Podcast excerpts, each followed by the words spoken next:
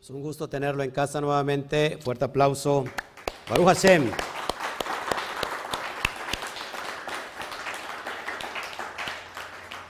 Gracias, amados, por estar con nosotros. ¿Qué tal les va por ahorita por la tarde, después de la comida? Como que da un golpe de sueño, ¿verdad?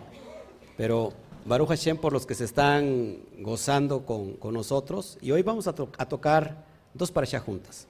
Así que es necesario que podamos nosotros aprender a interpretar este conjunto de estas dos porciones. Así que saludamos a todos. Como siempre, si estás en YouTube, ponle me gusta, inscríbete si no lo has hecho, activa la campanita de notificaciones y comparte con tus redes sociales y comparte con todos tus grupos de WhatsApp. Te lo voy a estar agradeciendo. Y si estás en Facebook, pon un corazón ahí grandote y ponle ahí, compártelo también en tus, en tus redes sociales y en tus grupos de WhatsApp y, que esta verdad se expanda. Así que gracias a todos. Tenemos dos porciones eh, en la mesa, dos porciones, donde vamos nosotros a estar escudriñando. La primera es Aharei Mot. ¿Qué significa Aharei Mot? Es lo que vamos a ver hoy.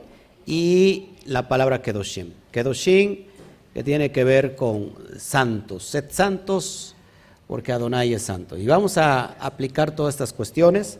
Así que gracias a todos, en verdad, damos un, fuerte aplauso a la comunidad virtual para que sientan el abrazo, el calor, la armonía.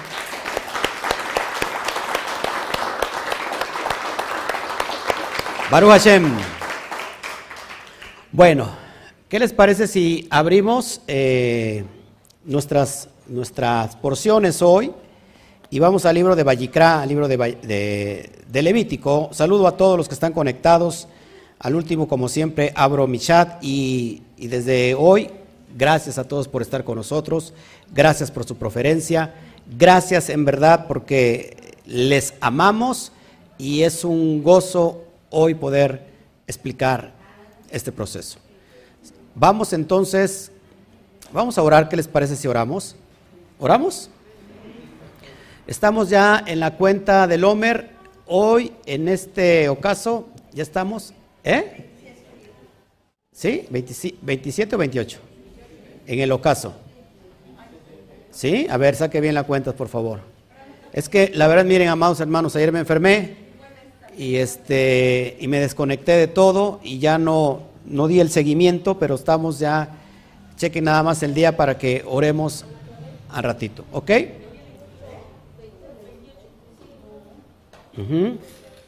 Hoy en el ocaso es 28, así es, a ver, sí, hoy, hoy estamos en el 27 de la cuenta del Homer. En el ocaso es el 2.8. 8 y 2 son 10.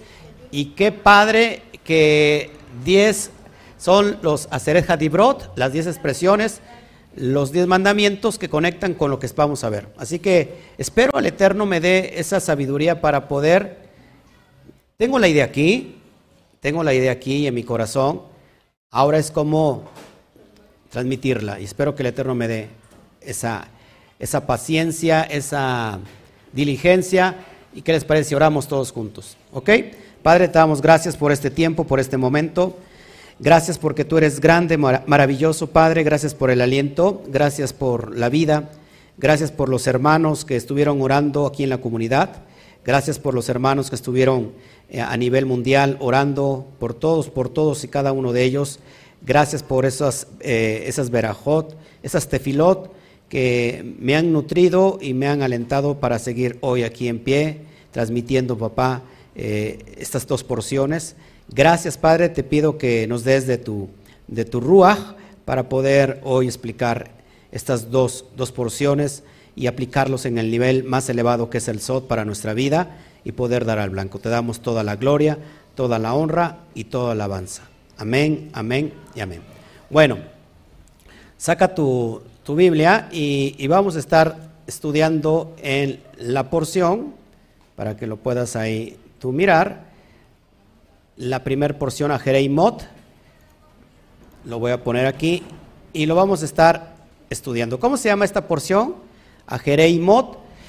Y es la porción número 29. Ahí vamos a estar estudiando. Te voy a estar mostrando ahí el PDF para que lo vayamos escudriñando paso a paso. Bueno, ¿qué, significa Jareimot? Significa después de la muerte. Así que estamos situados ahora mismo, esto es importante, estamos situados ahora mismo en el suceso que pasó con Nadad y Abiú. Ellos murieron, presentaron fuego extraño y Aarón recibe por parte de Moshe las palabras que le va a decir, que el Eterno le está diciendo a Moshe que le, diga, que le diga a Aarón. Aarón está pasando por el suceso de la muerte de sus hijos, qué tremendo. Y, y, vamos a implementar todo esto en nuestras vidas porque no solamente tiene que ver con los Juanín, no solamente tiene que ver con los levitas, los levín, sino tiene que ver con nosotros en este tiempo y en este, en este momento. La, la versión o la parasha es del capítulo 16, Vallicra, ahí lo como estás viendo en pantalla, 16.1 al capítulo 18.30. Lectura adicional tenemos Yehezkel, capítulo 22. Así que esta porción, amados hermanos, nos va a conectar directamente con la siguiente porción que es Kedoshim. Y vamos a aplicarlo en nuestra vida. ¿Cómo inicia esta porción? Valledaber Adonai el Moshe a Mot, que significa y habló el Eterno a Moshe después de la muerte de los hijos de Ajarón, los cuales murieron cuando se presentaron ante el Eterno. Y aquí hay una alusión poderosa y vamos a ver qué es el Nadat y qué es el Abiub en, nosotros mismos. Recuerden, amados hermanos, que cuando nosotros presentamos, eh, cuando nosotros quitamos todos los personajes del cual trata esta porción, no nos queda otro más que nosotros mismos. Somos reflejos ahí y entonces esto va aplicado al alma. Ese es el nivel SOT, el nivel profundo de cómo se puede interpretar la Torah. Así que el siguiente versículo Dice así, eh, y dijo Eterno, el versículo 2, y dijo el Eterno Moshe, di a Jarón tu hermano que no en todo tiempo entre en el santuario del velo adentro, delante del propiciatorio, que está sobre el arca, no sé qué, que muera, porque yo apareceré en una nube encima del propiciatorio. Y amados hermanos, entonces estamos ante el tiempo donde se va a ministrar en Yom Kippur. Yom Kippur, que tiene que ver con el décimo día del séptimo mes. ¿De qué mes? Del mes de Tisri. Y es el día del perdón, el día de la expiación, Yom Kippur. Por eso es importante que, amados hermanos, todo lo que conecta con, con, este, con estas, estas dos porciones que están conectadas una con la otra y que además es lo que estamos bajando en este día, estas, estas estas bendiciones para aplicarlas en estos días. Amén. De, así que vamos a ver de qué es lo que se refiere todo esto. ¿Qué significa Jareimot? Bueno, lo acabamos de ver, significa después de la muerte. Nada de Abiú, como consecuencia de presentar un fuego extraño, ¿qué pasó con ellos? Murieron. ¿Sí? En ese suceso trágico. Y y toda esta porción ya la tienes tú en tus manos, ya este, se supone que las tienes en tus tabletas, en tus dispositivos digitales. Algunos le sacan copias, los más sensatos, ¿verdad? Y, este, y la pueden estar escudriñando ahí.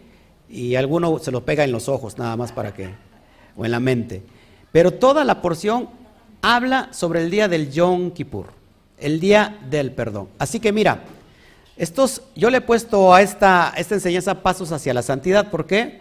Porque nos está conectando con la vida que vamos nosotros a cursar delante de Hashem y cómo vamos a determinarnos, cuál es nuestra acción, cuál es nuestra cultura, cuál es la forma de comportamiento que, debemos de tener ante el mundo espiritual. ¿Por qué? Porque se supone que ya estamos eh, encaminados a conectarnos con el bendito sea.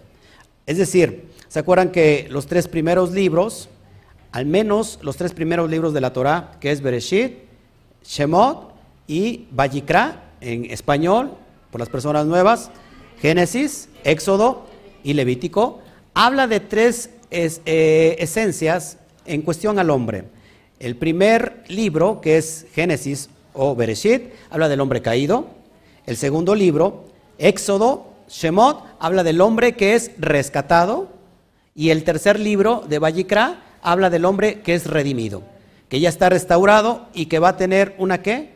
Un contacto con el Todopoderoso. ¿Estás aquí conmigo? Bueno, seguimos adelante y bueno, de esto, de esto trata, yo la verdad hago un análisis profundo en el, en el ¿cómo se llama? En, en el PDF y ahí lo puedes tú profundizar todo esto.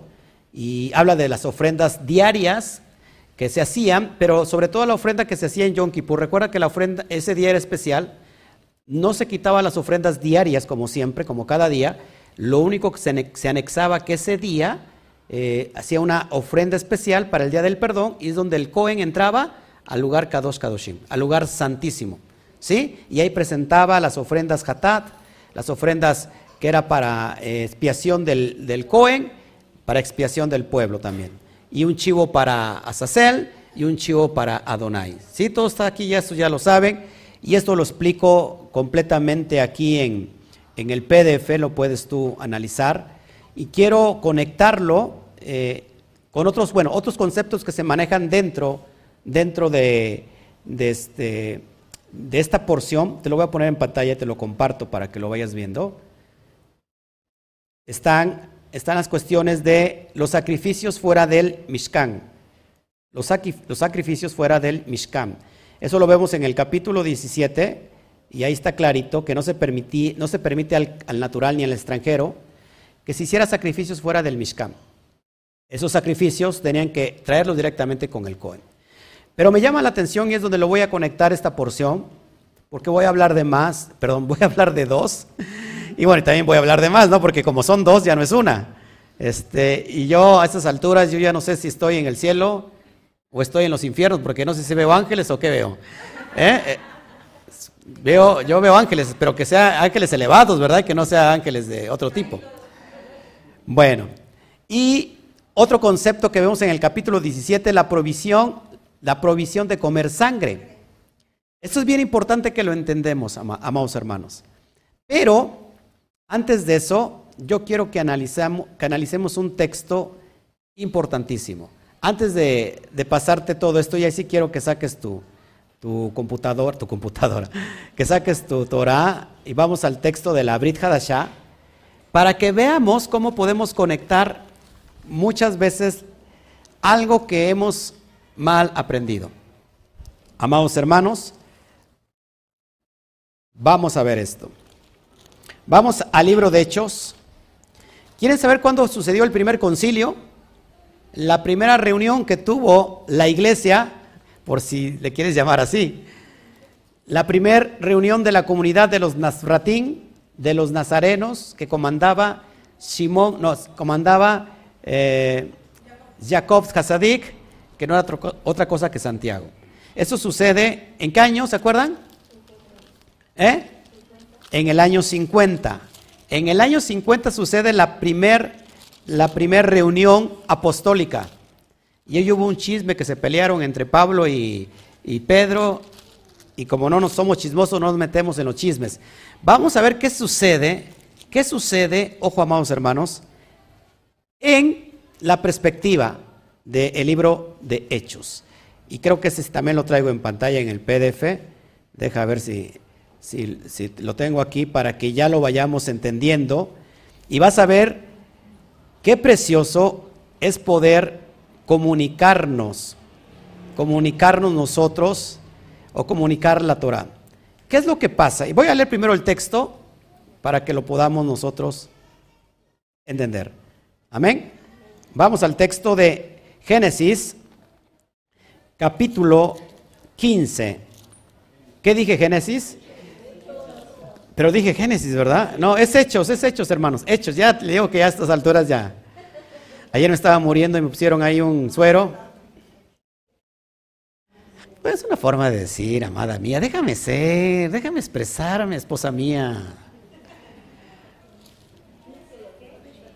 Y ahorita con tanto calor.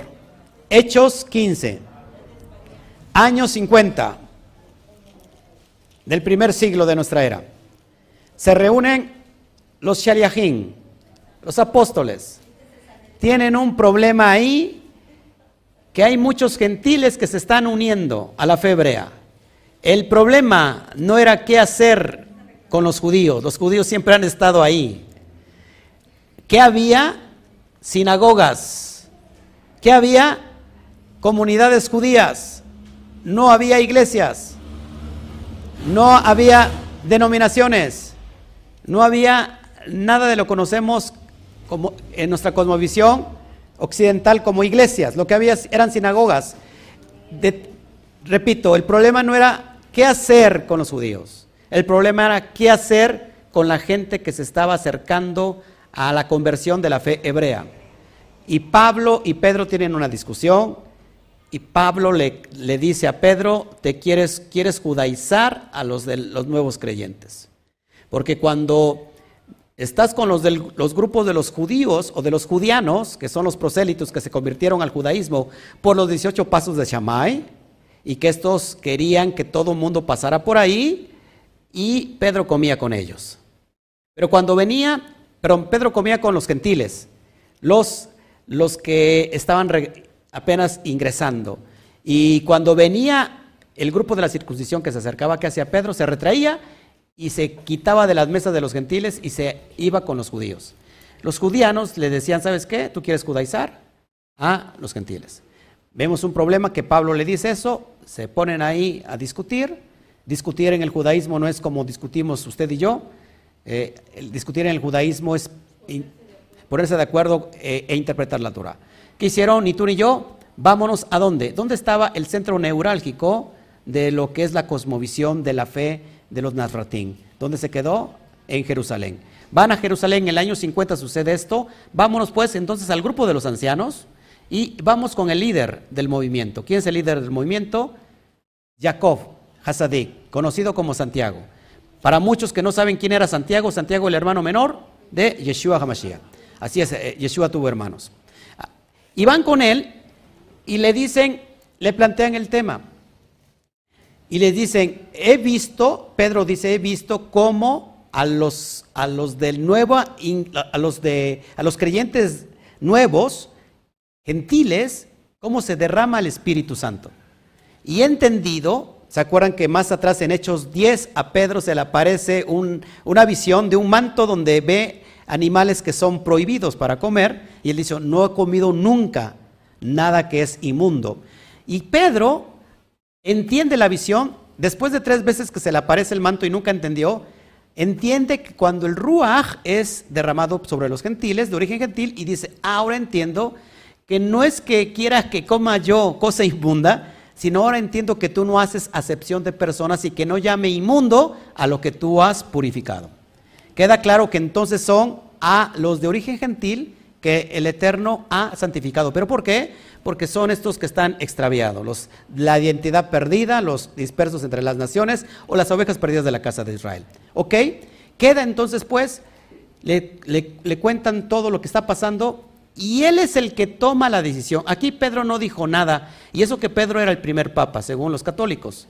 Y Pedro no saben que era judío y que aparte tenía suegra. Así que esos son datos que hay que remarcar. Eh, y, Pedro, según ellos, el primer papa no dijo ni pío. ¿Quién dijo? ¿Quién dijo que lo que se va a hacer? Santiago. Santiago el menor. Y vamos entonces a Hechos. En el capítulo Aquí lo tengo, te lo, te lo, te lo voy a poner. Vamos a Hechos 15, 19, 21. Lo tienes en pantalla para que lo puedas ver. Wow. Ahí doy un análisis completa de la circuncisión. Hay muchas personas que le huyen a la circuncisión porque dicen, eso no es bíblico. Gloria a Dios, aleluya. No, eso es, eso es, eso es, eso es Torah. Pero ya usted lo, lo, va a ver. Dice Hechos 15, 19, 21. Dice Santiago, por lo cual yo juzgo. Yo juzgo. ¿Quién es el que está dando la última palabra? Jacob. Por lo cual yo juzgo que no se inquiete a los gentiles, que se convierten a Elohim, sino que se les escriba que se aparten de las contaminaciones de los ídolos, ahí lo tienes en, negrillas, de fornicación, de ahogado y de sangre. ¿Cuántos son? ¿Cuántos puntos son? Cuatro. Nuevamente, contaminación de ídolos, es decir, idolatría, fornicación, de ahogado y de sangre. Porque Moshe, el verso 21, desde tiempos antiguos, tiene en cada ciudad quien lo predique en las sinagogas donde es leído cada día de Shabbat. Te lo voy a dejar tantito en pantalla para que lo mires y lo analices. Cuando nosotros venimos de una cosmovisión cristiana no entendemos ni papa. ¿Qué decimos? ¿Qué es eso de ahogado y de sangre? Bueno, y como no lo entendemos, pasamos por alto esto. ¿Qué está diciendo Jacob? Que los de primera, los, los que están ingresando, los de recién ingreso, no se les puede de forma inmediata obligar a la circuncisión. ¿Por qué? Porque entonces lo harían tal y como lo hicieron los prosélitos, los ex gentiles que se convirtieron al judaísmo por los pasos de Shammai. Vamos a poner un ejemplo. Por ejemplo, aquí, aquí tengo personas nuevas que nos están visitando. No son nuevas porque ya tienen un conocimiento. Pero supongamos que son nuevecitas, que no saben nada de esto, y que yo le digo a Miguel, Miguel, antes de entrar aquí te tienes que circuncidar. Entonces Miguel me va a decir, pues sabes qué, mejor me voy, ¿no? ¿Qué es lo que tiene que pasar con Miguel? Se le tiene que circuncidar el corazón para que pueda circuncidarse el prepucio. ¿Cuándo pasa eso? Cuando empiece a venir cada Shabbat y entonces va a escuchar a Moshe y entonces por lógica va a hacer que su corazón se convierta en un corazón de piedra a un corazón de carne. Ahí está la circuncisión del corazón y entonces va a poder entonces, estoy repitiendo mucho el entonces, va a cumplir con todo lo que está escrito. ¿Por qué? Porque tiene un corazón circuncidado. Pero a Miguel, es, un ejemplo, he ¿eh, amado, no, no creas que lo estoy diciendo, es un ejemplo, pero sí hay que circuncidarse. ¿eh?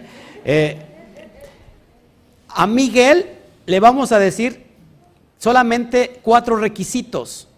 No a la idolatría, no a la fornicación, no de ahogado y de sangre. Queda claro aquí que cuando vienen los rabinos, dice, esto tiene que ver con las siete leyes no ágidas. Así que todos los gentiles, lo único que se le pide es que cumplan las leyes de Noaj. Y no tienen derecho a más. Y nos terminan viendo como un ciudadano de segunda, de, segunda clase. Es decir, no te circuncides, no hay ningún problema porque tú cumples las leyes noágidas. Pero eso dice la Torah. Dice la Torah que hay dos leyes, uno para el gentil y otro para el Israel. ¿O qué dice la Torah? Una misma ley será tanto para el natural como para el extranjero. No hay dos leyes, una sola ley.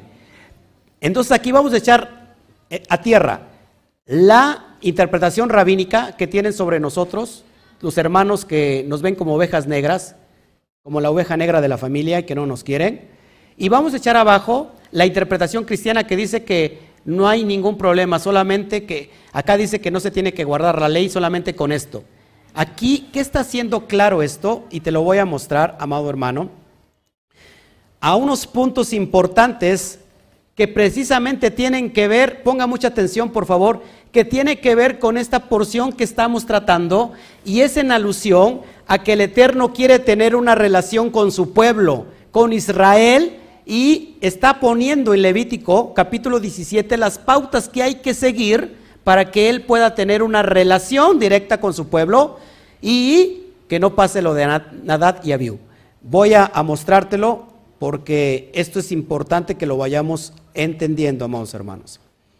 Bueno, vamos a ver que en, el, Levítico 17, y ahorita te lo pongo en pantalla para que lo tengas. ¿Han escuchado alguna vez la palabra nevelá o trefá? Trefá o nevelá tiene que ver con ahogado y con sangre. Ahorita lo vamos a ver. Vamos a ver todo eso para que lo analicemos. ¿Ok? Bueno, lo voy a poner en pantalla y ahí va a estar directamente para que tú lo puedas analizar. Baruch Hashem, que el Eterno nos da, nos da hoy la oportunidad de poder analizar.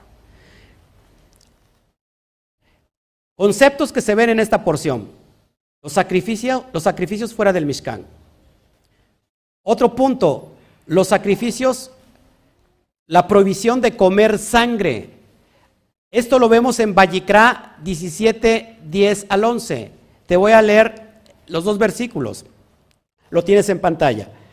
Si cualquier varón de la casa de Israel, ¿cuántos son israelitas aquí?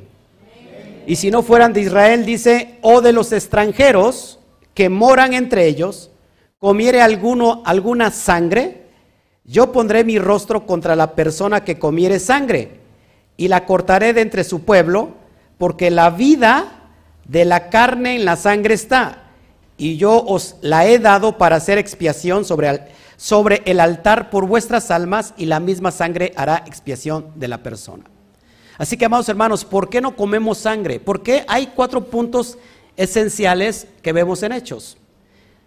Primero vimos no idolatría, no fornicación, ahogado y sangre. Vamos a iniciar con lo último, con la sangre.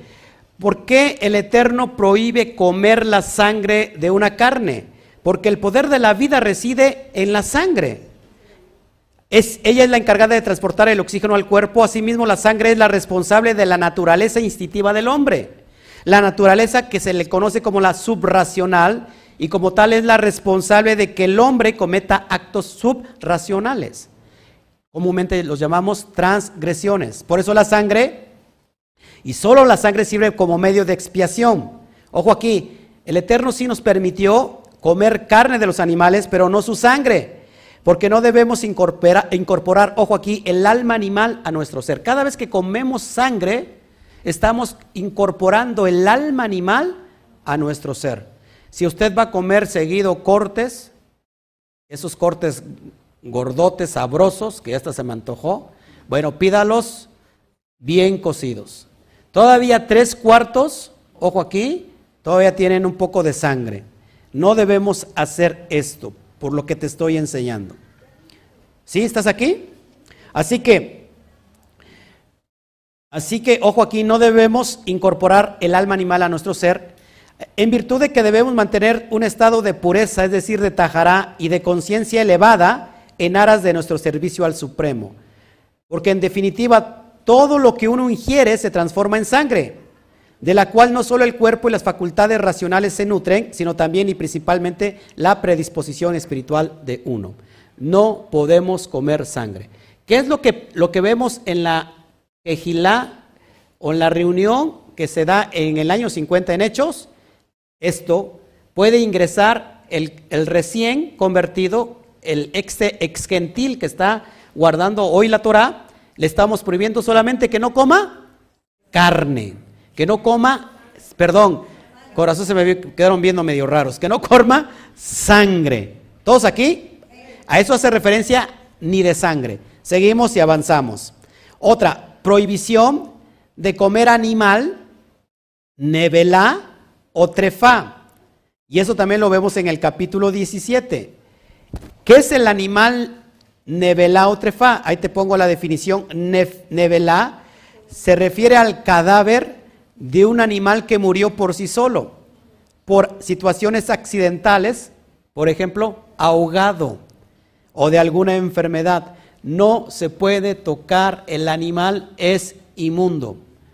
¿Te das cuenta que lo estamos analizando? Entonces, ya vimos prohibición de sangre y prohibición de ahogado, nevela. No se puede comer un animal que se, es como si tú fueras ahorita por la carretera y de repente ves un animal que se murió y tú dices, pues le vamos a dar crán al alacrán. No se puede, es inmundo. Por su parte, ¿qué es trefá? Apúntalo y esto quédate en la cabeza. Se refiere al animal con lesión fatal. Es decir, es decir, al animal que fue atacado por una fiera o matado por alguien no de acuerdo con las leyes de Shejitá. ¿Qué son las leyes de, de Es cómo sacrificar al animalito para que no sufra, es decir, el degüello. Aunque sea de la clase de animales que la Torah permite comer, en ninguno de estos casos se prohíbe ingerirlos, tanto para el israelita como para el extranjero. Así que ya vamos anotando los dos puntos. Que se aparten de sangre, que se aparten de ahogado. Es lo que están viendo la comunidad llevada por Jacob Hasadik a los, nuevos, a los recién ingresados. ¿Ok? ¿Qué más vimos en el texto? Inmoralidad sexual, de fornicación, ahí lo tienes, eso lo vemos en el capítulo 18. Fíjense, prohibición de emular las costumbres de otros pueblos paganos, es decir, prácticas de Egipto donde una vez vivió Israel y las costumbres de Kenán, tierra a donde habrían de llegar. ¿Cuáles eran los actos de inmoralidad sexual? ¿Cuál era la cuestión de fornicación? Bueno, porque se cometía incesto normalmente en las culturas paganas. Hay la prohibición de tener relaciones íntimas con una mujer que está con impureza menstrual. No se puede tocar a la mujer que está, que está eh, en sus días. Está prohibido. O recién parió. Prohibición de cultos idólatras, ojo aquí, y de relaciones endogámicas y con animales, porque también en, la cultura pagana había lo que conocemos y sigue habiendo la sofilia, por ejemplo. ¿Qué es sofilia? Tener actos sexuales con animales, entre un hombre y un animal o una mujer y un animal. Qué tremendo es eso, la verdad. Eso es lo que vemos. También, y otro punto, la prohibición al culto idolátrico. ¿Por qué? Porque en ese tiempo se entregaban había israelitas que entregaban a sus hijos, haciéndolos pasar por fuego, en honor a Molech, que usted lo conoce como Moloch, el dios infame, inmundo, que había en ese momento. Sí, los hijos se, quemaban en honor a Molech. También la prohibición de acostarse con, con hombre como se acuesta con mujer, es decir, a lo que llamamos hoy como la homosexualidad. Estaba prohibido y está prohibido. Es una perversión delante del, delante del Eterno y bueno, la prohibición de tener acto sexual con animales. Vallicra 18, 27, 29, porque todas estas abominaciones hicieron los hombres de aquella tierra que fueron antes de vosotros, y la tierra fue contaminada. Versículo 28, no sea que la tierra os vomite por haberla contaminado como vomitó a la nación que la habitó antes de vosotros. Porque cualquiera que hiciere alguna de todas estas abominaciones, las personas que, que las hicieren serán cortadas de entre su pueblo. Así que, amados hermanos, queda clarísimo cuáles son los cuatro puntos que vimos entonces nosotros, amados, exactamente lo que, ¿qué fue lo que se les prohibió por el momento a esta comunidad que vemos en Hechos? Lo que vemos exactamente en esta porción. Prohibición de comer sangre, provisión de comer ahogado, es decir, animal nevelá o trefá, o prohibición al culto idolátrico y la provisión de actos de inmoralidad sexual. Cuando nosotros lo analizamos así, amados hermanos, se dan cuenta que qué fácil es poder entender esto. A los nuevos creyentes jamás les dijo, no se tienen que circuncidar, no hay ningún problema, usted puede seguir así. No, es todo lo contrario. ¿Por qué? ¿Por qué se le estaba poniendo estos puntos cuatro que son, por eso le puse esta, esta, a esta enseñanza, pasos a la santidad? Porque el Eterno quiere tener un trato ya directamente con el recién ingresado, pero quiere que al menos estas cosas empiecen a suceder en ellos, que empiecen a apartarse de esto. El hermano de, Yeshua no se sacó esto de la manga y dijo, bueno, vamos a ponerle cuatro cosas y los voy a pantallar para que aquí... Él estaba establecido en lo que está escrito en la Torah. ¿Me están entendiendo? Muchos están durmiendo, despiértese porque voy a preguntar. sí.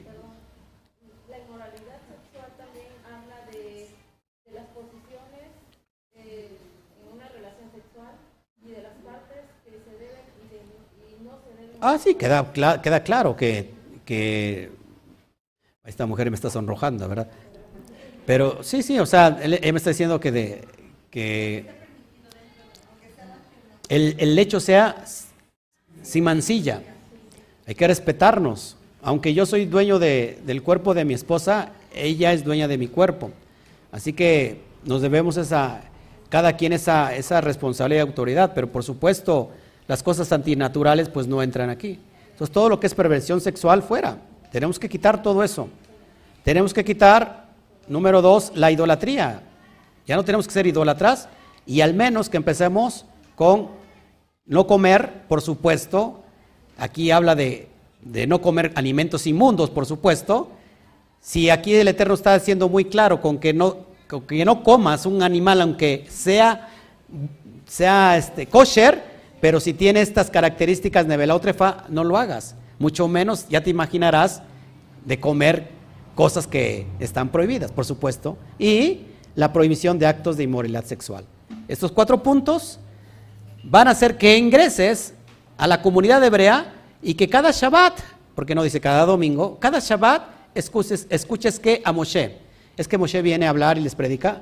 No, porque van a abrir la Torah y van a estar escuchando a Moshe constantemente hasta que entonces viene esa apertura de su corazón y entonces empiezan a guardar todo lo que más lo que está establecido. Pero por el momento no se les imponga, no se les inquiete a los de origen gentil, sino con estas cuatro cosas. ¿Todos aquí? Bueno, ya, ya lo pongo ahí en el... Eh, ¿Cómo estoy sudando aquí? Estoy... que no me aguanto. Bueno, listo. Ahora, cuando nosotros, míreme todos por favor la cara y el que esté durmiendo, dele un cachetadón y, de mi cuenta y tengo la autoridad del pastor, dígale, ¿eh? ¡pum! Que se despierta ahí. Si nosotros, véame por favor, si nosotros queremos tener una relación con el Eterno, empecemos con nuestros cuatro puntos iniciales. Todos estamos acá. Ahora, vamos a conectar esto que es, me parece fantástico con la porción que viene.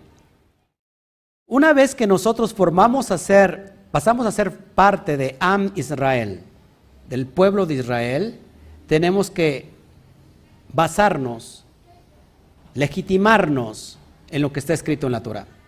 Si no, el Eterno no puede tener una relación directa con nosotros. ¿Sí están conmigo o no? Yo los veo a todos ustedes enfermos y yo soy el único sano. O sea, ¿qué está pasando? Yo tendría que estar como ustedes y bueno, vamos entonces. Estamos hoy, amados, amados, estamos en el umbral de entrar, de entrar en esta dimensión que son cuatro, cuatro puntos importantes. Todo es alusión al Sot. Cuatro tiene que ver con la letra hebrea Dalet. Y la Dalet es una puerta, es una entrada a tener una relación directa con el bendito sea. Pasamos a la otra porción. Dije que voy a ir de rápido, para que lo vayamos analizando. Pasamos ahora a la porción Kedoshim, que es la porción número 30. Y esta porción es del capítulo 30, no, perdón, del capítulo 19 al capítulo 20, versículo 27. Esta no la subí, ya al ratito se las, se las paso, por favor, se las comparto para que la tenga. Para allá, 30 Kedoshim es del capítulo de Vallicrao Levítico 19 al verso, al capítulo 20, 20, versículo 27. Si usted ve que empiezo a desvariar, me echa agua, por favor, para que... Porque no sé, a lo mejor estoy muy elevado y yo digo, estoy muy elevado, ya me estoy perdiendo. ¿Están conmigo? Bueno, esta porción es la que conecta con la otra porción que acabamos de, de leer. ¿Cómo inicia? Y habló el Eterno a Moshe diciendo, Ahí lo tienes en hebreo, tiene su fonética. Así que dígame gracias, pastor, por hacer el esfuerzo de poner el hebreo y la fonética. De nada, sí, a su máquina. Como si se lo merecieran, de veras. Verso 2. Ya hace mucho calor, ¿verdad? Yo sé que ya estábamos en la recta final. Ya estamos, ya, ya mero acabamos. Habla a toda la congregación de los hijos de Israel y diles seréis santos porque yo, el eterno, vuestro Elohim, soy santo. ¿Se dan cuenta, amados hermanos, cómo es que conecta con la otra? En la, en la otra estamos viendo pasos a la santidad, ya el eterno, el eterno quiere tener un trato con nosotros y estamos en un nivel 4, donde estamos alejándonos de lo que es la idolatría, la fornicación, lo ahogado y la sangre. Es decir, que nuestra alma, cuando digo sangre, el alma más baja es el, el nefesh, el alma inferior, el alma donde está convergiendo con los instintos, es el alma animal. Tú has de conocer cómo a cada uno de, del que vive contigo, en qué grado de, de nivel del alma vive. Así que ya que nosotros estamos elevando nuestra alma y estamos pasando de Nefesh en ayuda del Ruach para llevarnos a la, Neshama, ahora el Eterno quiere tener un trato directo con nosotros. Ojo aquí. Vayetim, Vayetem, Kedoshin, Kikadosh Ani. Seréis santos porque yo soy santos. Es importante, amados hermanos, que la porción pasada que vimos después de la muerte nos está conectando con esta. ¿Por qué? Porque esta es una clara analogía para aplicar a la vida espiritual del ser humano. Como vimos anteriormente que el Nadab y el Abiú, ¿qué será el, Nadab y el Abiú que tenemos que hacer morir en nosotros? Vamos a recordar tantito lo que vimos en la porción para Shat Shemeni.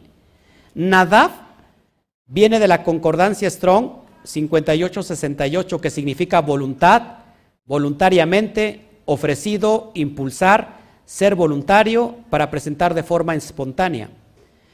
Eso es lo que significa, de ahí viene la raíz de Nadaf. La raíz de Abiu, por su parte, viene de la raíz de Abba, que significa desear. Ahí como lo estás viendo en pantalla. Abba, no con Bet, porque Abba es padre, sino con Baf y Hei al último. Abiu viene de la raíz Abba, que significa desear. Ojo aquí. Es decir, amados hermanos, que no podemos ofrecer delante de la presencia del Eterno algo impulsivo, por mucho deseo que tengamos en hacerlo, mayoritariamente si Él no lo ha pedido.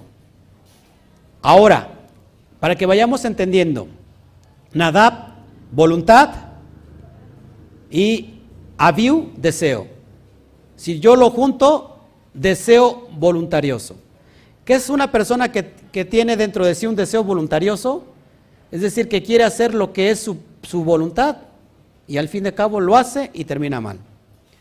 Ahora, el valor, la gematría de Nadav y Abiú suma un total de 81. 81 como lo ves en pantalla. Por su parte, la palabra af del Strong 639 significa furor, ira, enojo, la nariz, ventana de la nariz, la cara de una persona, dos personas. Pero ¿qué creen? El valor también de af es exactamente a la suma de Nadab y Abiu. Furor, ira, enojo. Furor, ira, enojo, vale 81, igual que el valor total de Nadab y Abiú. Ahora tenemos otra palabra hebrea con valor similar de 81. ¿A quién le gusta la gematría? Al que le gusta la gematría está en un nivel SOT y al que no y le dice puros números, yo por eso ni fui a la escuela porque me aburrían las matemáticas y ahora resulta que vengo aquí a hablar de matemáticas. Entonces está en un sentido nefesh. Fíjense, tenemos una palabra que vale igual. Jaljalá. ¿Qué significa jaljalá? Dolor, temblor, terror, retorcimientos, angustia. Es decir, que yo en la noche y antenoche tenía yo jaljalá, retorcimientos. sé que valía 81 ayer. Ahorita no sé cuánto valga, pero ayer al menos 81.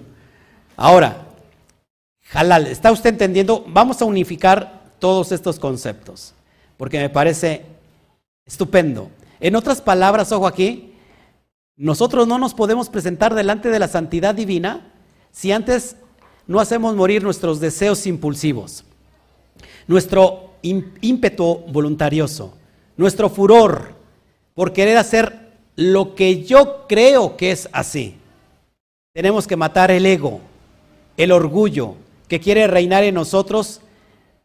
Es imposible agradar al Eterno si nuestra carnalidad no ha muerto. Es decir, tú y yo tenemos que hacer morir el Nadav y el Aviu dentro de nosotros. Cuando somos capaces de hacer eso, amados hermanos, estamos en el proceso de los, de los pasos hacia la santidad. Sin eso el Eterno no puede tener trato contigo, aunque quiera. Una cosa es que el sol salga y te pegue, y tú dices, soy re malo, requete malo, y aún así me pega el sol. Dice la Torah que el sol sale por los justos, para los justos, y también alumbra a los que son injustos. Es decir, que no sale por ti, al menos que seas de la comunidad de Argentina. Saludos a mis amados argentinos, que el sol sale para tomarles fotos. Es un chistecito. Los argentinos conocen eso. Ojo aquí, amados hermanos.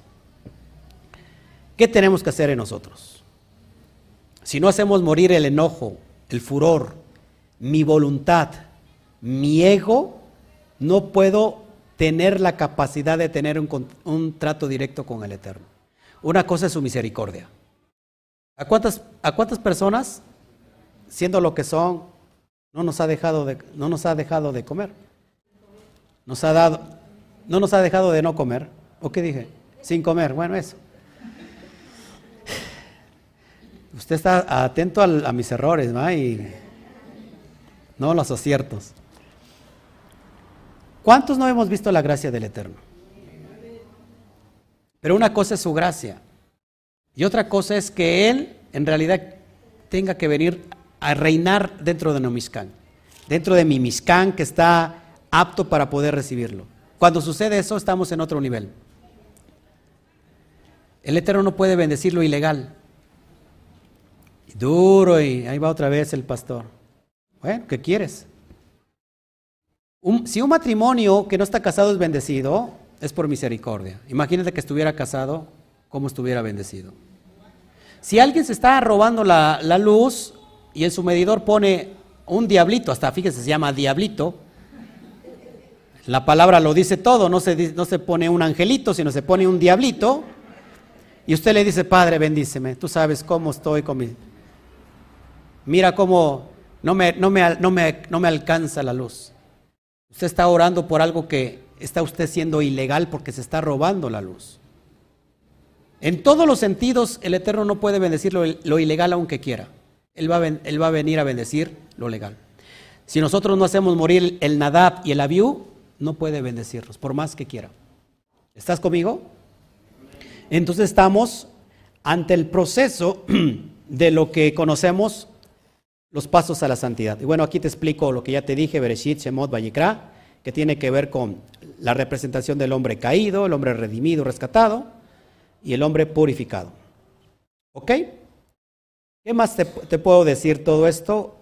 Bueno, para que no te maree yo, te, voy a, decir qué es lo que, lo que trae toda esta porción. Ya te la he de, pasar.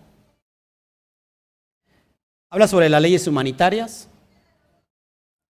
Habla sobre, sobre la cuestión de cuando nosotros, o en ese tiempo, recogían la, cosecha, lo que iban cortando y se caía, no lo podían recoger. Eso lo dejaban para los pobres, para las viudas, para los necesitados. Eso es lo que vemos en las leyes humanitarias. ¿Cómo lo aplicamos ahora en nosotros, en nuestra cosmovisión delante de Hashem? Que nosotros, al no tener tierras, algunos sí tienen, pero en las, en las uñas, pero no es de esa, al no tener tierra no tenemos cosechas, pero sí tenemos entradas por nuestro trabajo. ¿Cómo lo hacemos? Acá. Haciéndose de acá. Amén. ¿De qué más nos habla? Bueno, de lo que es la sedacá, y yo hablo, y esto ya lo hablé hace un año, y ya lo expliqué, que la, la acción de dar es la acción que abre códigos para la prosperidad. Pero no es aquel que da y que dice, bueno, solamente ya voy a dar y ya con eso voy a recibir la prosperidad aunque se activa, de todos modos tu alma está perdida. Cuando llegas a la verdad y estás en los procesos de santidad y te unes al bendito sea, cuando tú activas, por ejemplo, la acá, amados hermanos, aunque no lo creas, y si no lo crees es porque no lo has experimentado, entonces, amados hermanos, empieza la fluidez económica en tu vida. Como no tienes idea. Porque estás, no le estás dando al pobre. La sedacá se ha traducido o mal traducido como, no como limosna, sino como, hay otra palabra que se usa. ¿Eh? No, no, no, no. No, no, no, no. Sedacá significa justicia social. Y no haces, y no haces justicia al que le das, sino que la justicia te la haces a ti mismo. No es una limosna que tú le das a una persona que está pidiendo en la calle. La verdad que esa, esa es una ayuda para ti. ¿Por qué estás haciendo justicia? Porque estás haciendo lo justo con la retribución que el Eterno te da. Eso, cuando lo haces, le estás prestando al Eterno. Le prestas a Shem. Y Hashem dice, como este es bien tacaño, le regreso con, con réditos. En serio, amados hermanos. Se ha traducido como caridad, es dar caridad. La verdad es que no es caridad, hacerse de acá es hacer justicia social, va mucho más allá. también se ven otras secciones de las leyes humanitarias como no hurtar, no, no hacer fraude ni mentir al prójimo, no jurar el nombre eh, eh, en el nombre del Eterno en falso. Es decir, ¿se puede jurar o no se puede jurar? ¿Sí se puede jurar o no? En la cristiandad que se nos enseñó que no se debe de jurar, ni por el osito bimbo, decían. ¿Se puede jurar? Sí se puede jurar. Ya les enseñé yo que sí está prohibido jurar. Lo que, lo que está prohibido, lo que está permitido jurar, lo que está prohibido, ya ahorita me hace falta ya este alineación, balanceo, cambio de aceite, ya todo gasolina, este, bueno, está prohibido no cumplir el juramento. Es decir, si tú juraste, lo tienes que cumplir. Así que Yeshua decía mejor, mira, no jures ni por el cielo, ni por la tierra que es el estrado de los pies del Eterno, no jures por nadie que tú sí sea, sí, sí, y tú no sea, no, no. Porque mucha gente, ¿cuántas veces nos metemos en problemas por por abrir la boca, por prometer algo y tú dices, híjole, lo dije emocionado y ahora lo tengo que cumplir. ¿Se vale decir no? Sí. ¿Se vale decir no? ¿Sí? Sí. Sí, amados hermanos, no siempre es el sí. La gente está acostumbrada a que todo lo que te pida tienes que decirle sí. Y si no, la gente se ofende. Entonces luego tú tienes que decir sí para que no se ofenda a la gente. El detalle está que a la gente ni le interesa lo que sientes tú ni nada si ella te dice que no. Les pongo el ejemplo. Que póngase cascos en la cabeza. Usen el yelmo de la salvación. Baruch Hashem. Luego analizamos. Y yo digo, no puedo ser tan, tan sincero porque la persona se me va a molestar. Por ejemplo, las personas llegan tarde. Y si yo le digo, hay que llegar más temprano, mucha gente se ofende y deja de venir porque se ofendió. Entonces siempre digo abiertamente al público que no llegue tarde, para que usted, yo le estoy hablando a toda la comunidad, ni que llegue a medio tiempo ni, ni que venga a medio tiempo, porque si no es un partido de fútbol ni una cáscara. Pero resulta que a la otra gente no le interesa que yo me sienta mal si viene tarde o no viene tarde o no viene. Pero a ella sí le interesa que, que no la hagan sentir mal. No sé si me explico. Entonces, amados hermanos, a veces se vale decir no. Es válido. Si tú no puedes, no. Mi esposa de rato me quiere dar un beso y yo diciendo no. No, porque es Shabbat. Ya cuando pase el Shabbat, pues a lo mejor sí. Pero ¿cuántas veces nos hemos metido con problemas de decir no? Y no nos negamos. Hay que, hay que aprender a decir no. Y yo, créeme que estoy aprendiendo ya a decir no. Habla sobre no retener la paga del asalariado contigo hasta el otro día. Es decir, si tú tienes empleados, ¿qué se hace normalmente? No le pagas hasta la semana. ¿Qué se le tiene que hacer? Se le tiene que pagar ese mismo día cuando terminó su, su labor. ¿Por qué? Ojo aquí, si no haces esto, según la Torah, te quedas con el alma, la vida de la persona en tus manos. Y te vuelves juez de la persona. Y así que eso te constituye delante del Eterno ahora que Él te mire como el juez justo. Así que si tú tienes empleados, por favor, haz esto. Terminando su labor, págale el día, el jornal. No le digas, te pago en la semana, te pago a la quincena. El mismo día tienes que, ¿por qué? Porque no retendréis la paga del asalariado contigo hasta la mañana. Vamos a leer el texto de Barín, te lo pongo en pantalla para que lo veas, para que después no me digas que yo estoy inventando todo. De Barín, 24, 14 al 15. No oprimirás al asalariado, pobre y menesteroso, ya sea de tus hermanos o del extranjero que está en tu tierra, en tus ciudades. En el mismo día habrás de darle su paga, antes de que se ponga el sol, ya que es pobre o que ya que pobre es, y a esta paga él alza su alma. Cuando tú retienes su salario, estás tomando el alma de la persona. Ojo aquí. Si la persona, tú le estás dando un empleo y te dice, no, ay, me paga usted en la semana para que me rinda, tú le dices, yo tengo que cumplir con la misma, tú sabes lo que tienes que hacer, vete, velo juntando, tú dile, pues velo juntando y así ya lo tendrás. Así que, amados hermanos, eso es lo justo. ¿Sí? ¿Estamos aquí? No tomemos Fíjate lo que dice Rabí Ahumá Sabá. Dice, paga el salario al obrero que trabaja con él. Él decía, toma tu alma, vida, lo que has depositado en mis manos. Y aun cuando el trabajador insistía para que le retuviera el salario, hasta otra oportunidad el empleador no aceptaba porque decía, el alma, la vida, no debe de ser depositada más que en manos de Hashem, citado por Mina Belulá. Es decir, que Solamente el Eterno es el que tiene en sus manos la vida del prójimo. ¿Estás conmigo? Los, veo como que, como que se desinflaron, como que les hace falta gasolina. ¿Qué, qué tienen?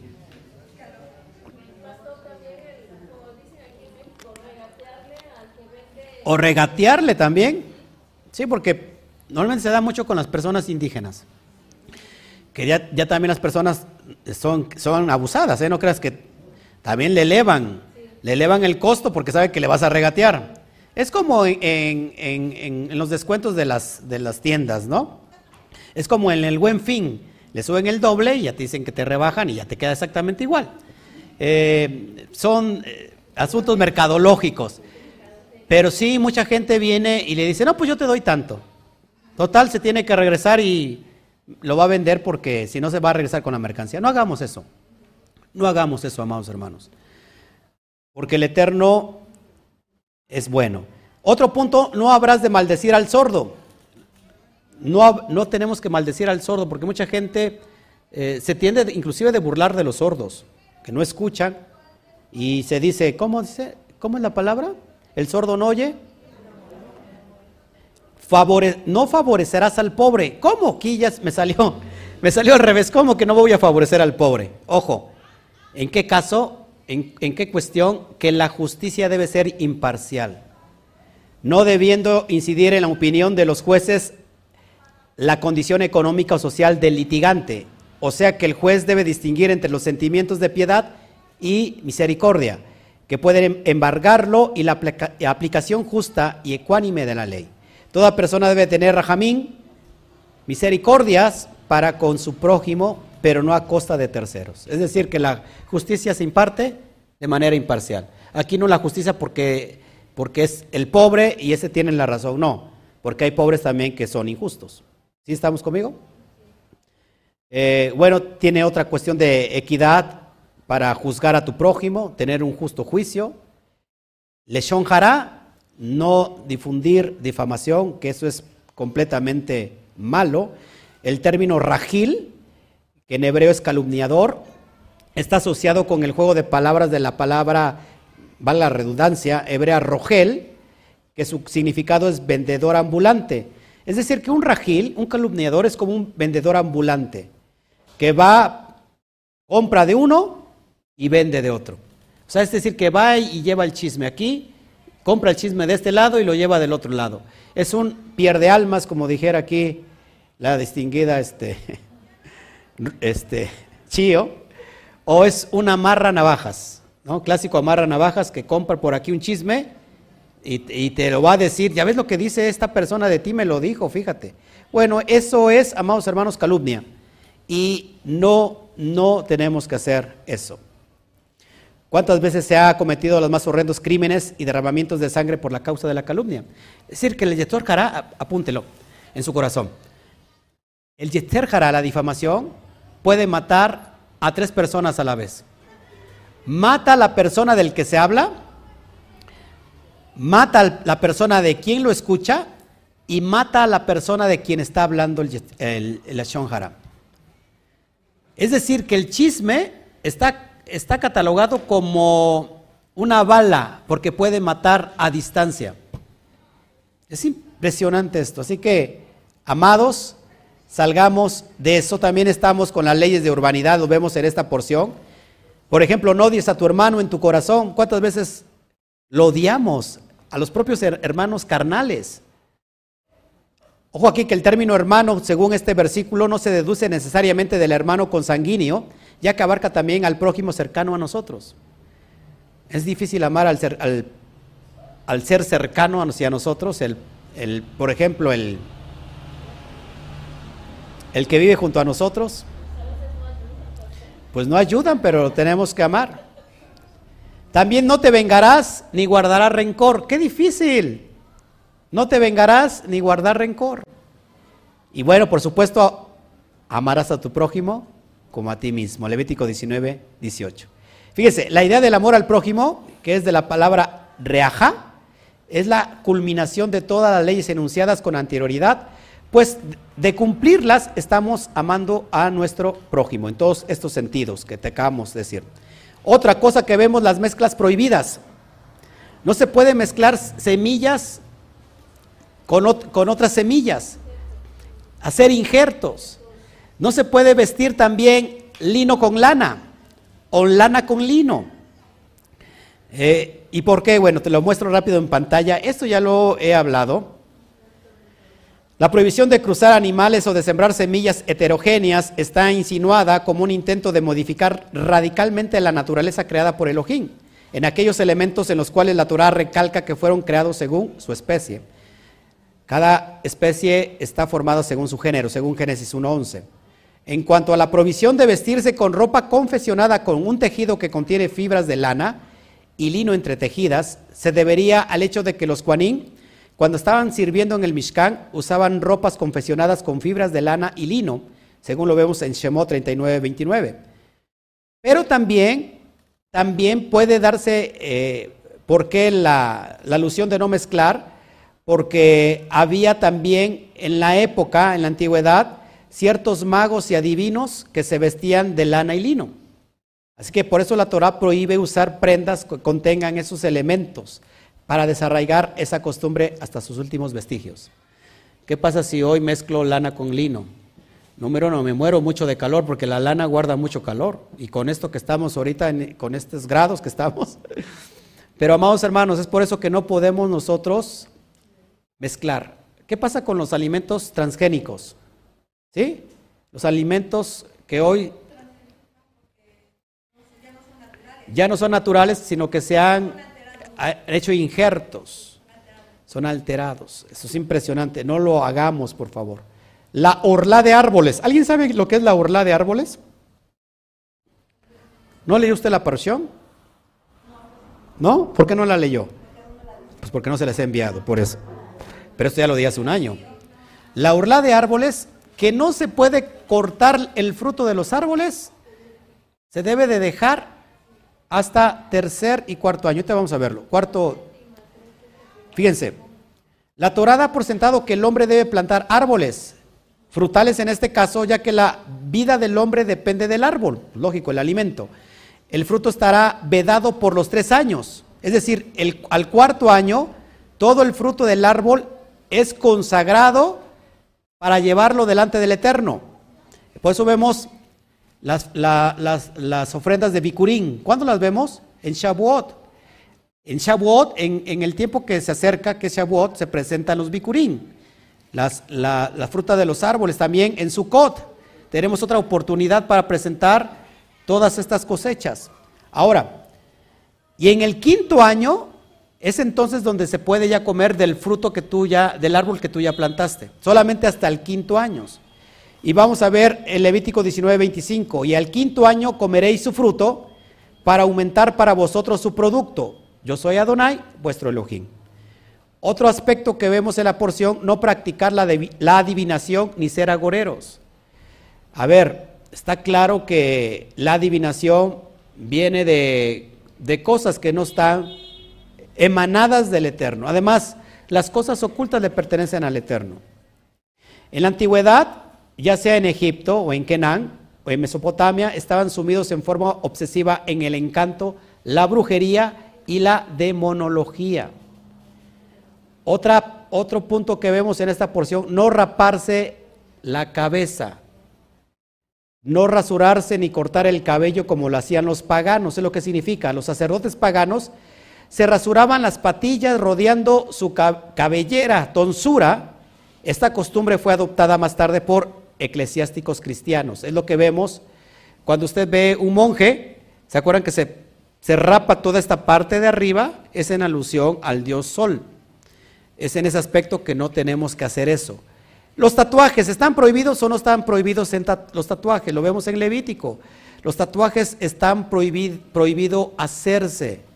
Los paganos hacían, se hacían arañazos en señal de duelo por una persona que fallecía. Es como una señal de sufrimiento. Parecía que algunos paganos también acostumbraban dañar su cabellera y su barba en señal de duelo. Es por eso estas leyes que vemos que a veces no se entienden. Hoy se aplica para el día de hoy porque mucha gente se sigue haciendo tatuajes en honor a una persona que ya murió. O es más, eh, Muchas personas llevan el tatuaje de sus hijos, de su, de su amor, el amor de su vida, de sus perros, de sus mascotas, de, de lo que sea. Amados hermanos, no hay que rasguñarse la piel. ¿Estás conmigo? Eso lo vemos en esta porción. Otra cosa, no te tienes que dirigir a los nigromantes ni a los sortílegos. Son aquellos que consultan a los muertos. Los muertos muertos están. Que voy a consultar a mi abuelita a ver qué dice y cómo está. Los muertos, muertos están, amados hermanos. Los mediums, los mediums hacen la, función de unificar el alma que está en descanso y traerla a la, a la, a la, la concepción material y entonces toma el cuerpo de esa medium y habla a través de la medium. Eso no se puede hacer. ¿Vimos un caso en la Torah? ¿Así? Sí.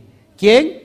Shmuel vino, el espíritu de Shmuel vino con la, con la hechicera esta, la bruja de Endor, y que es consultada por quién? Por Saúl, por Shaul, el rey Saúl. Pero amados hermanos, estas, estas, estas, estas eh, situaciones ¿Son reales? Sí. ¿Estas manifestaciones son reales? Sí. Sin embargo, no por ser reales, no significa que están, son aceptas, están de hecho prohibidas. ¿Sí? ¿Todos aquí?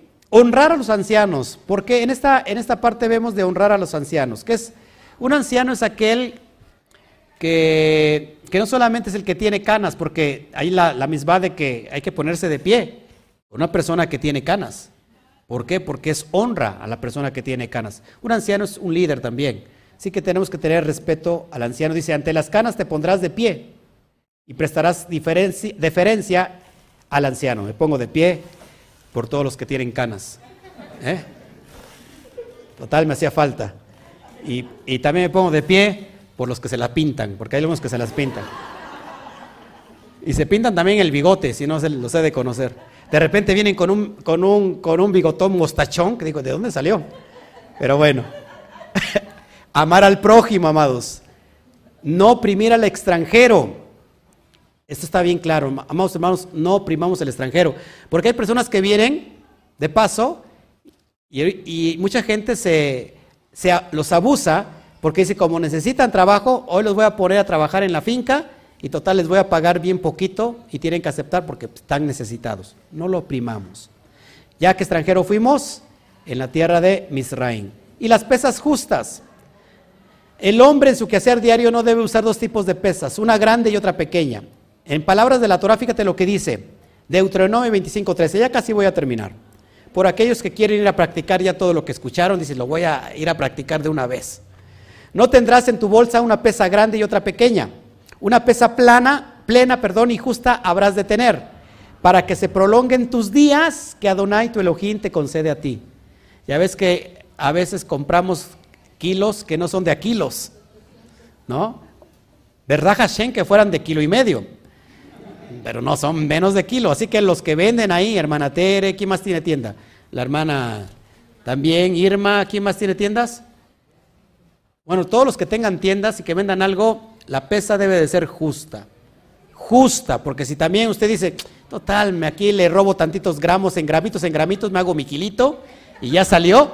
No, amados hermanos, no haga eso, por favor.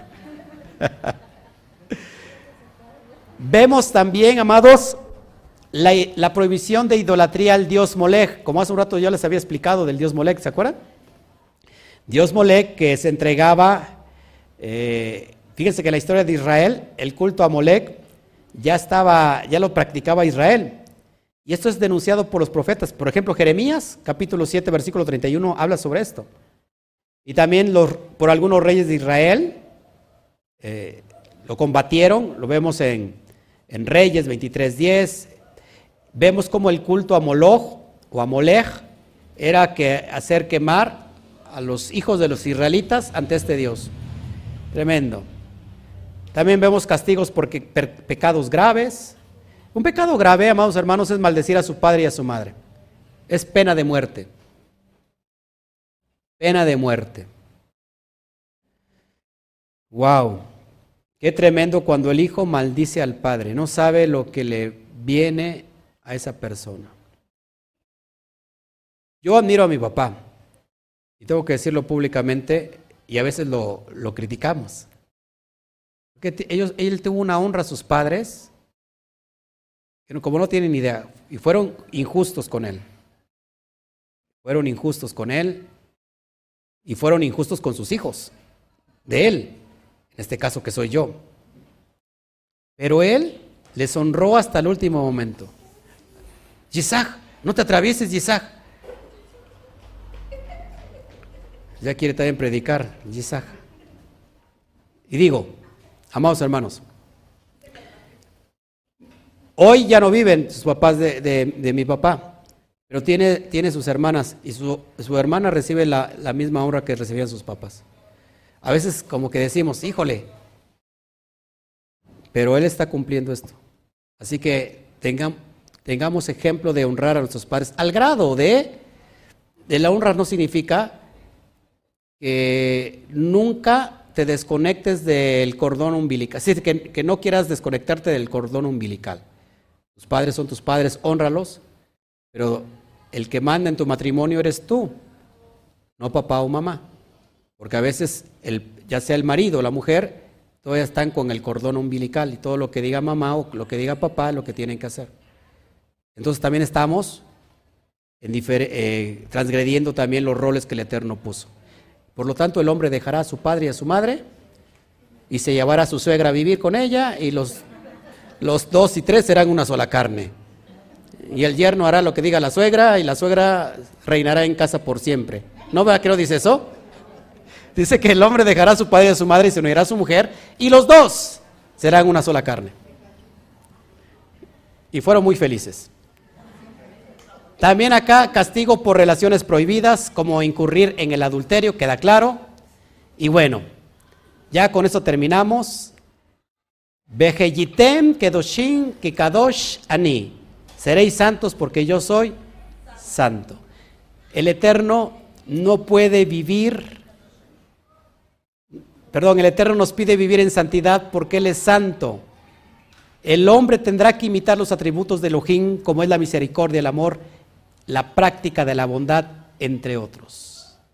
Curioso es, amados hermanos, y con esto ahora sí termino, que uno de los contextos donde el Eterno demanda la santidad de sus hijos, aunque parezca increíble, precisamente está en el marco de las leyes de Kashrut. ¿Qué son las leyes de Kashrut? Las leyes dietéticas de la Torah, Levítico 11. Y con esto termino. Vallicra 11:44. Está hablando del contexto de las leyes de Kashrut, las leyes dietéticas, de qué comer y qué no comer. Y es curioso que en ese contexto el Padre nos pide que seamos santos como Él. Fíjense, porque yo soy Adonai, vuestro Elohim, vosotros por tanto os santificaréis y seréis santos, porque yo soy santo, así que no contaminéis vuestras personas con ningún animal que se arrastre sobre la tierra. Sed santos, porque yo soy santo. Hay muchas personas que desprecian las leyes dietéticas. Yo puedo comer de todo porque ya Jesús limpió todo. O sea, a lo mejor el Jesús que tú sí conoces ya lo limpió. Pero al menos el Mesías que nosotros creemos que es Yeshua, él, él, cumplió las leyes dietéticas. ¿Sí? Bueno, pues ya me voy porque usted tiene cara de... Ay, ay, ay. Fíjense que la comida, en la comida manifestamos la santidad. Entonces la comida tiene mucha significancia para el Eterno. La santidad se empieza por lo que se come, porque al final del día uno es lo que uno come. Bendito sea el Todopoderoso y ahora sí, dale un fuerte aplauso a Hashem.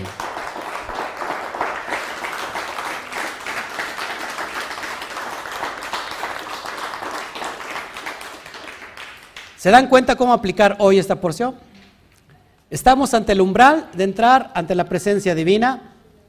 Hemos dejado, hemos hecho morir dentro de nosotros la carnalidad, que es Nadad y Abiú. Hemos hecho, hemos vencido el Yetzerará. Hemos vencido el Yetzerará. Hemos muerto a Nadad y Abiú. Lo hemos hecho morir. Y ahora podemos integrarnos, unificarnos, hacer yihud, conexión, unión con el bendito sea. Y entonces estamos preparados, ahora sí, para que el Eterno derrame toda la bendición que nos tiene preparadas. Sin esto que te acabo de enseñar, el Eterno, por mucho que te ame, por mucho que nos ame, no puede venir a morar en un Mishkan que está sucio. El Mishkan tiene que estar limpio, tiene que estar purificado. Y si nosotros lo hacemos desde estos cuatro puntos o cuatro pasos que nos van a la santidad, después cumpliremos todo cabalmente, todo, todo, todo. Pero no, no, no querramos nosotros condicionar al Eterno porque estamos guardando un Shabbat y que porque guardamos el Shabbat ya el Eterno está obligado a darnos todo. Pregúntate por todas las áreas que te acabo de enseñar, preguntémonos nosotros qué estamos haciendo alrededor de todo lo que acabamos de ver. ¿Estamos siendo coherente con lo que creemos? ¿Estamos siendo coherente con lo que expresamos? ¿Estamos viviendo lo que predicamos? ¿Estamos predicando lo que vivimos? ¿Qué está pasando con nosotros? ¿Cuál es el punto? ¿En qué grado me alejo de en qué grado estoy lejos o cerca de la luz divina. Cuanto más estoy cerca de la luz, mayor bendición, mayor posición tengo delante de Hashem. Además, la luz no es para que, te, para que te condene. La luz no es para que te diga, mira, te estoy condenando porque mira lo sucio que estás. La luz es para enseñarte que hay imperfección, que hay partes de tinieblas, y que el Eterno, que esa luz que estamos viendo es, es la, la misericordia que el Eterno abre y nos dice, ¿sabes qué? purifica esta área porque yo quiero hacer morada contigo hoy. Cuando nosotros hayamos cumplido estos estatutos, matar la voluntad, furor, el enojo, el deseo caprichoso, amados hermanos, tenlo por seguro, el Eterno estará cumpliendo todo lo que tú, todo lo que tú te hace, todo lo que te hace falta a ti. Todas tus necesidades serán suplidas por el soberano. No he visto justo desamparado ni su simiente que mendigue pan. ¿Cuándo? Cuando yo me estoy acercando al bendito sea. Puede haber, puede haber falla y error, puede, puedes fallar a la mejor, pero ¿sabes qué? No te quedas en ese lugar, sino por esta unción que el Eterno te está, nos está dando al llamarnos, vamos caminando paso a paso, hasta llegar al tiempo de la Neshama, la altura que todo varón, que toda mujer puede llegar, la altura de Yeshua el Mashiach. ¿En qué nivel estamos viviendo? ¿Cómo está tu nivel? Hasta en los tinacos hay nivel. Hasta en los tinacos hay niveles. ¿Qué nivel estamos? ¿Alguna pregunta? No sé si están tristes porque le llegó el mensaje o si están hartos y chocados por el sol y ya me quiero ir por el calor. Las dos cosas, lo que yo veo. ¿Preguntas? Mm.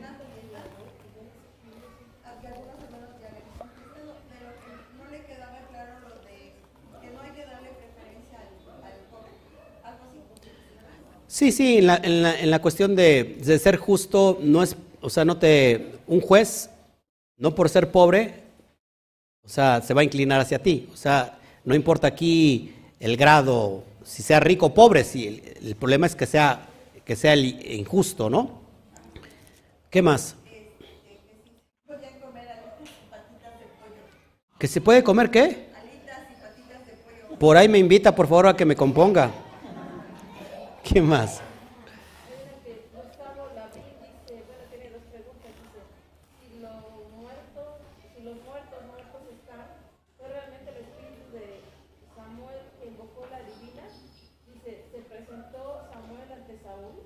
¿Se presentó Pues claro, por supuesto. Claro que se presentó. Shmuel se presenta en esa dimensión. O sea, ¿existe otra dimensión? Sí existe.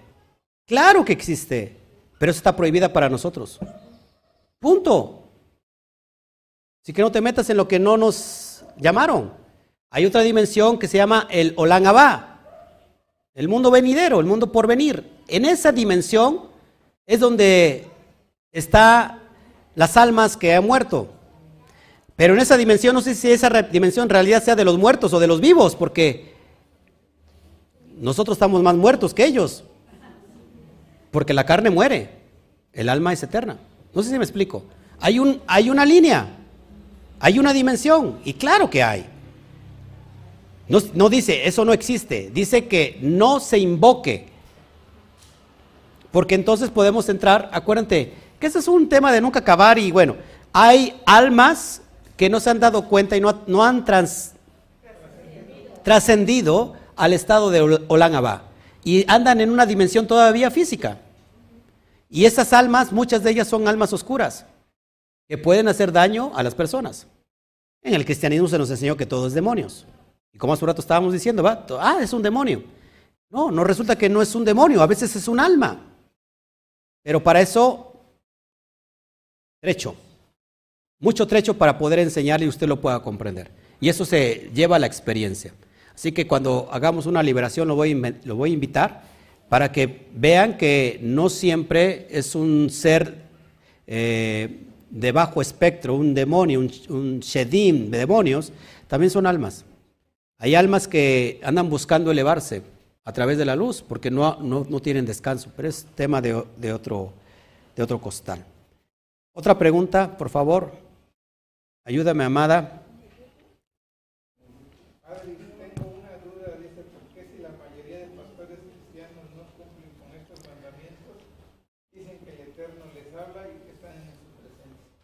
Bueno, es lo que dicen ellos.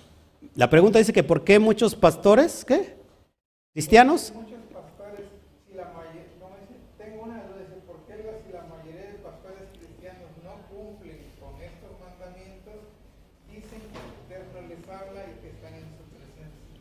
dicen muchos pastores cristianos que no cumplen con esos mandamientos dice que el Eterno les habla y están en su presencia?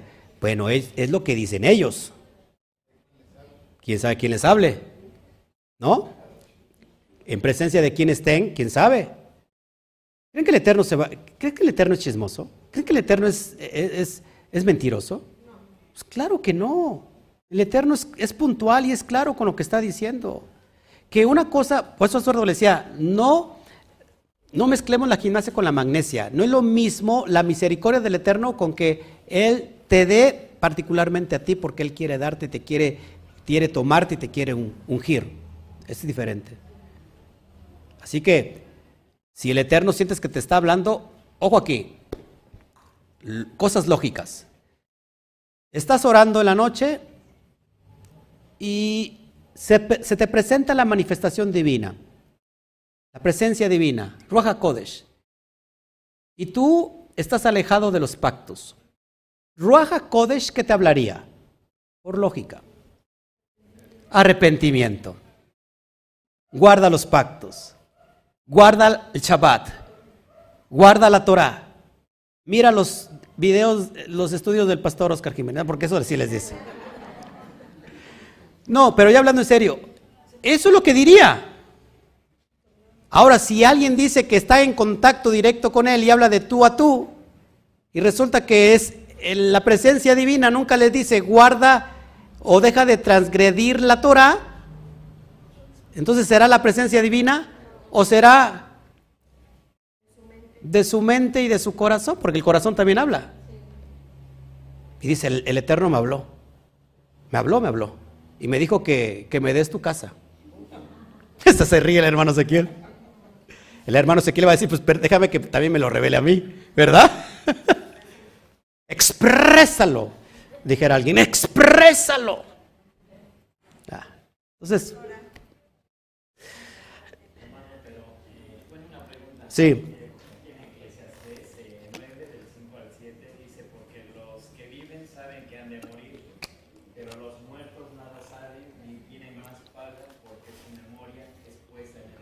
claro. Las personas que trascienden al Olam Abba están descansando, están durmiendo, no saben nada. Sí. Sí. Si nosotros decimos que todo, que todo, que todo es demoníaco, entonces no, no hemos creído tam- tampoco en el tiempo de la resurrección y en el tiempo que, está por venir.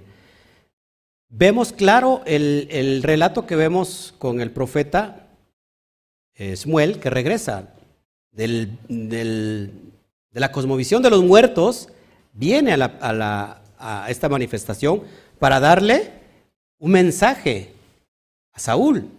Y le da un mensaje verdadero. Lo que está prohibido es que nosotros invoquemos eso.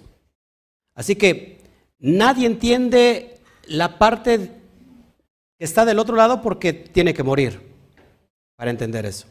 Pero está claro, aparte, muchas situaciones se tienen que comprender en sentido sot. O sea, a veces lo, como eclesiastés lo queremos traducir literalmente. Y ahí viene el problema, porque los saduceos creían, no creían en la resurrección.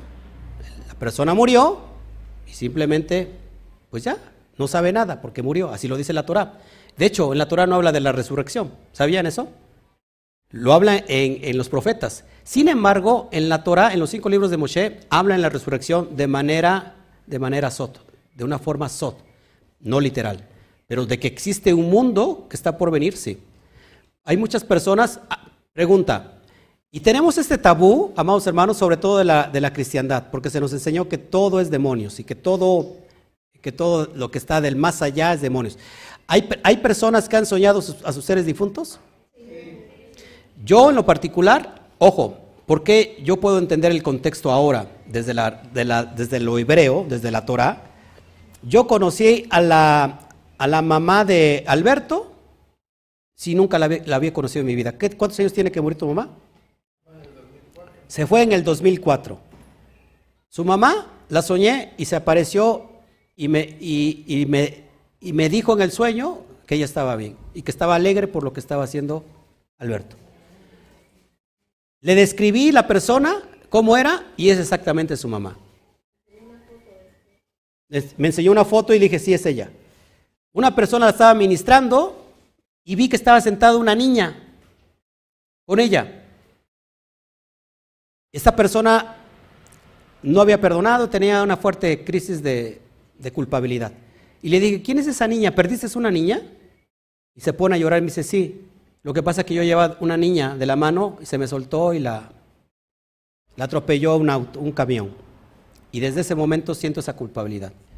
Lo que vi era el alma de la niña, que se había prendido a esa persona. ¿Por qué? Porque ella misma no se perdonaba a sí misma porque sentía culpable de haber, de haber muerto esa niña que se la encargaron. No la soltaba. Así que por eso, hermanos, tenemos que saber diferenciar en el mundo espiritual, en el mundo de la, de la la materia, como lo vemos, la materia es algo que es limitado, no así el mundo espiritual, lo que no se ve. Por eso el Eterno dice, en esos no se metan. No habrá nadie que consulte a los muertos. A los adivinos, ¿por qué no? ¿Pero se puede consultar a los profetas? Sí. Profetas están conectados al mundo espiritual, pero no a un adivino. Un adivino te va, te va a hablar de lo de su corazón. Pero esas son las costumbres que se tenían en el pasado. Pero de que existe una manifestación espiritual aparte de lo material, claro que existe. Por eso sabemos diferenciar, solamente a través de Ruach HaKodesh sabemos definir si lo que está en el ambiente es un shedin, un shed, un demonio, o es un alma que está errante. Dicen, yo esto he escuchado, dicen estos antiguos, y que en el siglo de la Edad Media había almas que iban a la yeshiva de tal rabino porque querían ser elevadas, porque a través de la luz encontraban esa unción para elevarse, para trascender. Escuchaban la Torah. Sí que hay almas que todavía no saben que han muerto. No sé si él ha pasado, y muchos no me van a dejar mentir, porque tenemos que sacar muchas cuestiones que son prácticas y, le, estamos manifestando. Hay, personas que tienen tanto apego a algo físico que cuando mueren se manifiestan en, eso físico. Ya sea que la persona se quede impregnada en una casa porque era tanto el arraigarse a esa casa que después ven, apariciones de esa, de esa alma. Eso pasa en el mundo espiritual. Hay personas que no saben que compran antigüedades y están bonitas y no saben que lo que se lleva muchas veces son impregnaciones de esas almas. Oh, demonios. Pero ya ese es otro, es otro rubro y ya después lo vamos a analizar. ¿Qué más? Yo sé que van a salir preguntas ahora de esto. No es el punto, pero si es, es por eso, ah, ok.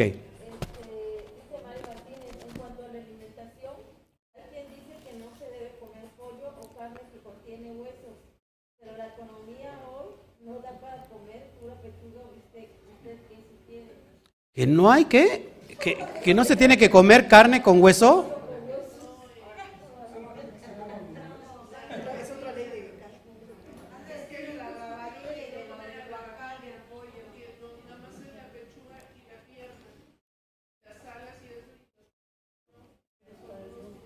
Ah, bueno, pues eso no está en la Torah, ¿no?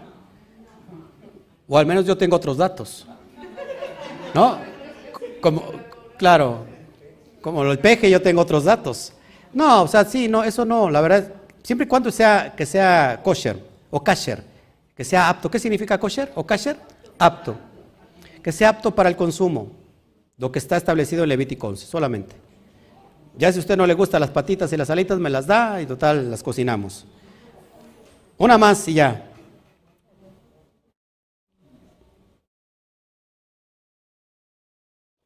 Cristina dice, impregnaciones, ¿te refieres a espíritu? Sí. O la esencia que dejó la persona. Pues sí, una cosa es la esencia que dejó porque hay muchos sabios, y ya no me voy a meter en esto porque no, están, no estamos preparados todavía para recibir esto. La verdad todavía luchamos con muchos tabús. Hay personas que leen un libro de un sabio y se impregnan de la sabiduría que dejó escrita, más cuando no está, cuando la persona ya está muerta. Eso se ve en el judaísmo. Pero no vamos a hablar de eso, ya lo dije. Preguntas sobre lo que estamos tratando, ¿nada? Bueno, pues me voy. Vamos a orar antes por el, el día. Estamos en la cuenta del Omerel. 28. Y bueno, vamos a ver entonces para orar ya de una vez y, y retirarnos. Perdóneme que no este, no he, ¿cómo se llaman? No les he compartido dos días la cuenta del Homer, ¿verdad? Es que me enfermé, amados hermanos. También soy de carne y hueso.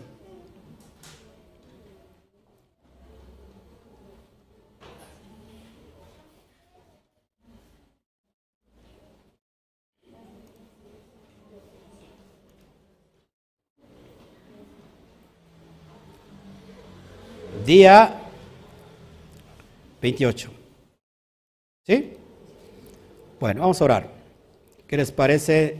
Ya casi estamos por entregar el día. Estamos casi a una hora.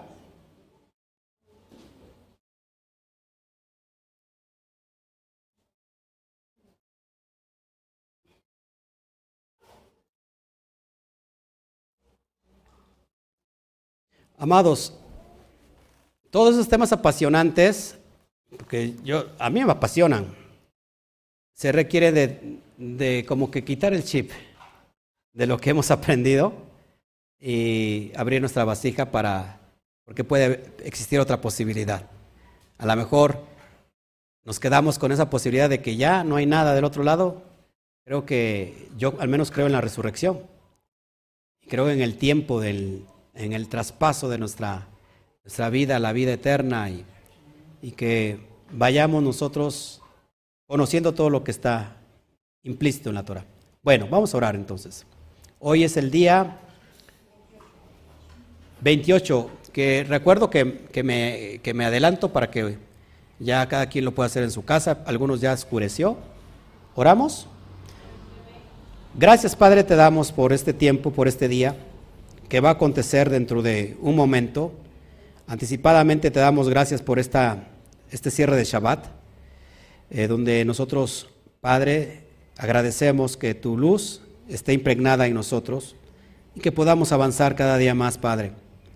Que nos lleves a ser certeros en lo que estamos creyendo, que analicemos todo, todo lo que está escrito en tu Torah, Padre, y que lo volvamos a analizar una y otra vez, y que a través de oración, podamos recibir la revelación, Padre, para que no fallemos. No permitas que nos desviemos ni a derecha ni a izquierda, sino que estemos siempre en medio del camino, buscando la senda antigua para dar al blanco y caminar por ese, ese derech que tú nos estás señalando, Padre.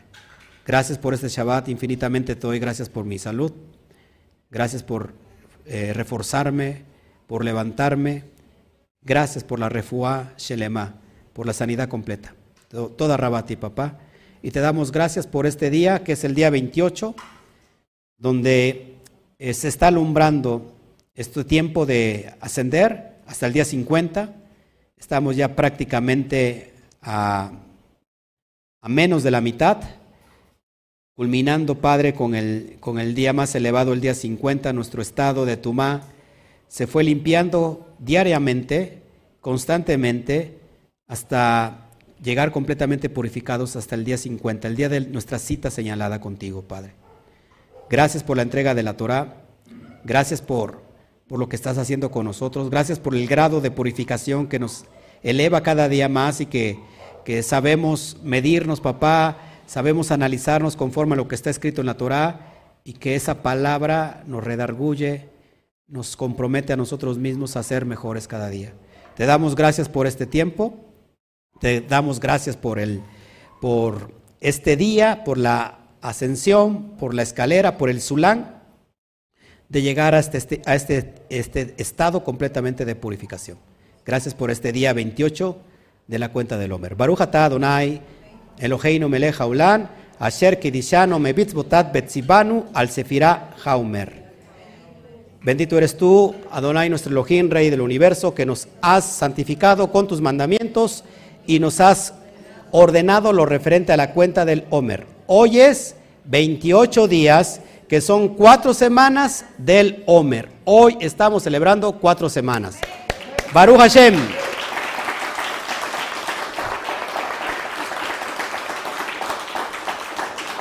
¿Y cómo conecta? Cuatro semanas y vimos cuatro pasos a la santidad. Y nos está conectando directamente con la cuenta del hombre. Hoy los chiquitillos acabaron primero que los grandecillos. ¿Eh? Siempre se queda más tarde. Baruch Hashem. Entonces no hay ninguna... Ya faltan tres semanas, así que se, se va preparando para, para el Shavuot. Estamos a tres semanas de celebrarlo. ¿Ya tienes la fecha? ¿Qué fecha es? El domingo 16 de mayo en el ocaso del domingo. Es decir, que prácticamente es el día lunes, ¿no? Pero en el ocaso del domingo. Sería entonces 18. El 16 es domingo. En el ocaso entonces sería el 17 de mayo.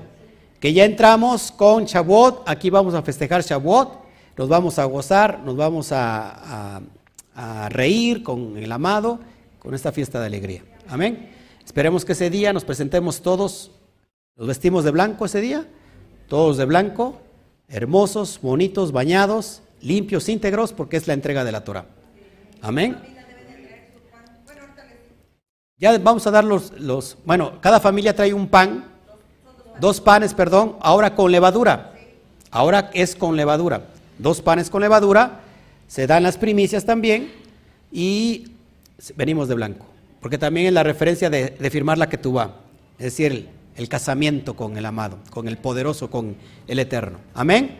Bueno, es lo que tenemos y más tarde o mañana les comparto eh, la porción que no compartí. No sé si hay algo que anexar, ya para que nos vayamos. ¿Mm? Sí, ya la tienen, ya la tienen ahí en video, la tienen escrita, pero rato todos se las mando. Bueno, que el Eterno me los bendiga. Sí, adelante, hermano. Ah, no hemos hablado de la circuncisión. Los hermanos que quieran circuncidarse, lo hago públicamente. Eh, pónganse de acuerdo conmigo para eh, pedirle al, en este caso, a un hermano judío que pueda venir y que haga la circuncisión. Si quieren, y vemos, necesitamos cuántos al hermano le urge, le urge circuncidarse yo por mí se, lo haría, pero me vaya a temblar el pulso y, y, ya no me hago responsable. Mejor entonces que lo haga alguien profesional. Nos juntamos, aquí hay, hay personas que se tienen que circuncidar y ya checamos cuántos, cuántos son y ya le decimos a la persona, a este, al moguel, al moguel que viene y circuncida y nos dé el precio. Amén. ¿Sí? Bueno, pues nos vamos. Nos despedimos del aire, nos quedamos un ratito aquí. Nos despedimos del aire, amados hermanos, que el Eterno me los bendiga. Y le decimos a la cuenta de tres, uno, dos, tres, Shawato. Nos vemos. Bendiciones.